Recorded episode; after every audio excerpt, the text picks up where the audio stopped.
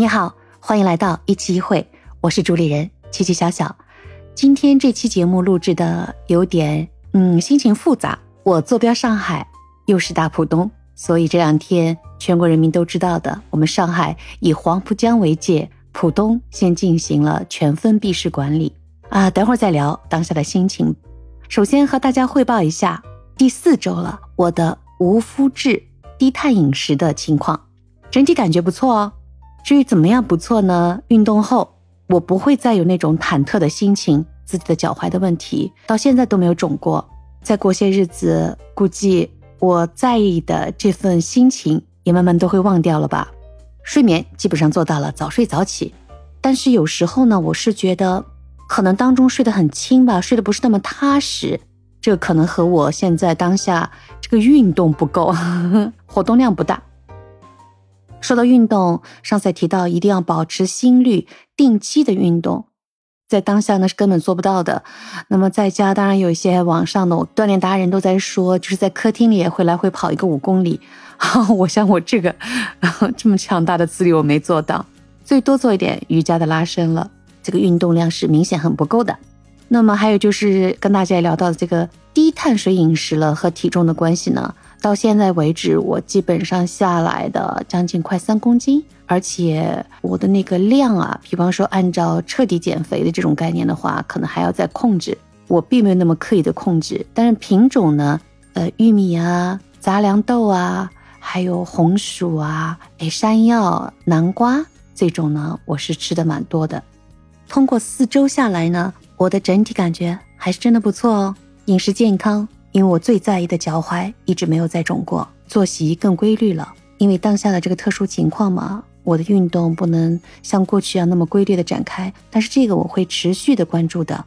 这本书叫《谷物大脑》，更加提到了我们的脑部随着年龄的增长，它退行性之后可能会给自己带来的一些困扰，这个是很难用语言去描述的。他也提到一个概念，就是说关注大脑的健康，同时他认为按照他的理论去调整之后呢。你整个的情绪状态也是非常正面的、积极的，这个也是《鼓舞大脑》这本书非常推崇的理念之一。对我来讲，我的思维一向是逻辑清晰的啊。再一个呢，就是我对任何事物呢，我都是比较积极的、正面的去看待它的，嗯，不会人云亦云的。这次上海再次爆发了疫情，网上各种段子啊，各种慌乱心态下所发出来的一些信息，对此呢，我都能比较理性的对待。奥密克戎的传染性和隐蔽性，以及用它不断攀升的数据，刷新了所有人，不光在上海，我相信全国人民都在看着，刷新了对这个变异病毒的认知。很多人开始抢购囤货，我呢依然能保持平常心，饮食计划好，也不用那样疯狂的去抢。我对自己的要求就是做好个人的防护，按要求该去做核酸呢，认真的听话做核酸，然后排队不抱怨。如果万一有自己可以出力的时候呢，马上积极的上去，能够帮助别人，那是自己的荣幸。在各种抢菜的这种 A P P 上呢，我也会把我要买的鲜花放在我的必购栏里面。生活本来就应该这样，是美好的。因为在家嘛，把时间安排好，我可以弹琴、看书、约好的上网课、做瑜伽、再追追剧，心情还是不错的。但是我今天一上来就和大家汇报过了。今天录制节目的时候呢，我的心情呢是跌宕起伏。本来认为自己看任何事情都很通透的，但是架不住，真的架不住当下的高压密集型的信息的过来。作为全国经济引领的这样一个魔都城市，上海从三月二十八号起，也不得不以黄浦江为界，将上海分成了两大块。今天是三月二十九号，又传出了各种数据惊人啊，离我家并不远的小区有聚集性的感染。政策又调整了，需要我们足不出户，也就是说只能关在自己的家里。同时又听到了说要将封闭的管理时间呢延长到四月五号。听到的那一刻，我的心情是不能靠理性啊通透来承负的，就突然之间荡下来了，感觉到很疲惫，很疲惫的，很多事情真的就不愿意去做了。不断的在刷手机，突然之间好像觉得自己的囤货是不是不够，有点慌乱。如果真的这样 闭关下去的话，是不是真的会影响一些基础的生活状态？关键就是我们的这个社区的群里呢，增加了很多很多的这种采购大军，然后一会儿嘛要接龙了，一会儿嘛全部是要又不行了，又不能做到了，再退，所以这种让人的心情就变得比较跌宕起伏了。所以呢，今天特别想跟大家聊一聊，就是疲惫感。这个不断反复的疫情，真的在消磨着大家的耐心和认知。上海有个知名的张文宏医生，他有一次发声的时候就说到过，这种反复呢，势必会消磨更多的医护人员的力量，这种疲惫感是不可避免的。我今天特别想在此和大家聊聊疲惫感。不知道听众朋友们，你在什么情况下会感到疲惫感呢？我自己想了想哦，第一个能想到的就是一些简单的、不需要动大脑的、一个劲儿的重复的工作。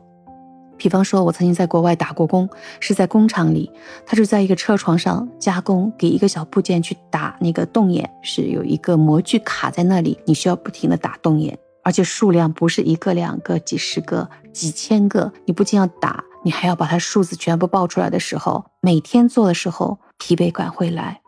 我喜欢打羽毛球，那时候也是训练一些基本的跑位动作，接球啊，呃，四方跑位啊。教练让你打上十分钟一刻钟，你觉得还好。然后他接下来都是一个小时、两个小时，都是干这个事儿的时候，是不是身体很疲劳？这种疲惫感呢，我觉得都叫体力上的疲惫感。但还有一个例子想举给大家听，也是运动方面的。我在疫情之前。每年都会参加一次城市举办的半程的马拉松，我但是我有一个特点，就是说你让我在规定的路程上去跑步，我会控制好自己的心率步频啊，都可以。就是有一个状态，就是临到终点了，它是这个路线的设置吧，明明前面就是终点了，可能就两三公里，你其实都看见了，哎，他不让你直接过去，必须错过它，向右或者向左，你得绕过它。你要知道，我的半程马拉松的总长是二十一点零九七五公里，终点的折返跑，对，刚才忘说了，它叫折返跑，基本都安排在就是五公里以内、两三公里的地方。那你想想看，我已经马上几乎是临门一脚的地方，我已经到了，它就路程设置让你来回跑，那种崩溃感哦，就那一刻我都想违规，我就想犯规，我就想一脚踏过去，我不想按照它的路程来回折返跑了，这种疲惫感。是来自于心里的更多。也许我只是个业余的一个喜欢跑步的人，专业的人可能没这个感觉。但是对我来讲，我觉得这个那一刹那，我都想放弃坚持了。和纯粹的体力劳累相比，这种精神上的太刻骨铭心了。但是汇报一下啊，我从来没有犯过规，咬咬牙拼过去，前面就是终点。所以呢，我们现在所处的上海，在当前的疫情下。现在要求是分到四月一号，不知道新的通知变化不变化。就算分到四月五号或者更长吧，可能就像马拉松，因为我们已经经历了三年了，对吗？已经进入了第三个年头了，它限制着我们的生活，尤其是和刚开始的二零年相比，它的传染性非常强，隐蔽性又很高。当下的我们，除了一些自己难以承受的一些心理上的压力之外，再去想想那些比我们更辛苦、奔波在外面，为了每一个人都能够尽快的摆脱这段生活，想想他们的辛苦。当下的自己，各种 A P P 抢食材是非常难抢也好，太小 case 了啊！我又和武汉的一个朋友聊了会儿天，他告诉我这段日子是挺难熬的，特别是各种的消息也是满天飞。他说：“你囤货其实也不要去想那么多，够用就好了。”饿不死的，我当然知道饿不死，但是不知道为什么就会陷入一种焦虑。但是和他聊天之后，就觉得舒心了很多。想到那些比我们更辛苦的，每天还穿着防护服的第一线的工作人员们，他们比我们更累。唉，没有捷径，只有坚守。这一期节目，我也是不断的调整着自己的一个状态。疫情，我们已经遇上了多少年，我不知道。反正作为我们这代人来说，也许有一天。我们回头对后人说：“我曾经经历了怎样怎样一个惊心动魄的疫情故事。”疫情当下呢，还有一个有趣的现象，就是我所居住的小区呢比较精致一点，两栋小高层，两排楼房呢还相隔的特别的远，平时呢都点点头而已。而这次疫情却突然之间拉近了彼此心里的距离。我们小区里建了好多个群呐，云端的。各种互相的关照。大家有谁有问题了，大家解决问题。有些老人手机操作不方便，能够帮助就互相帮助，这一切都是很暖心的。每个人面对的环境、工作、生活状态都不一样，可能更有一些人是非常艰辛的，因为疫情呢，收入急剧减少，影响生活。有些人呢，可能也丢失了非常好的一些工作机会，等等等等，不如意的事情一定是会很多的。最后也只能是以一句哲理性的话吧。世界上永远不变的就是变化，就是无常。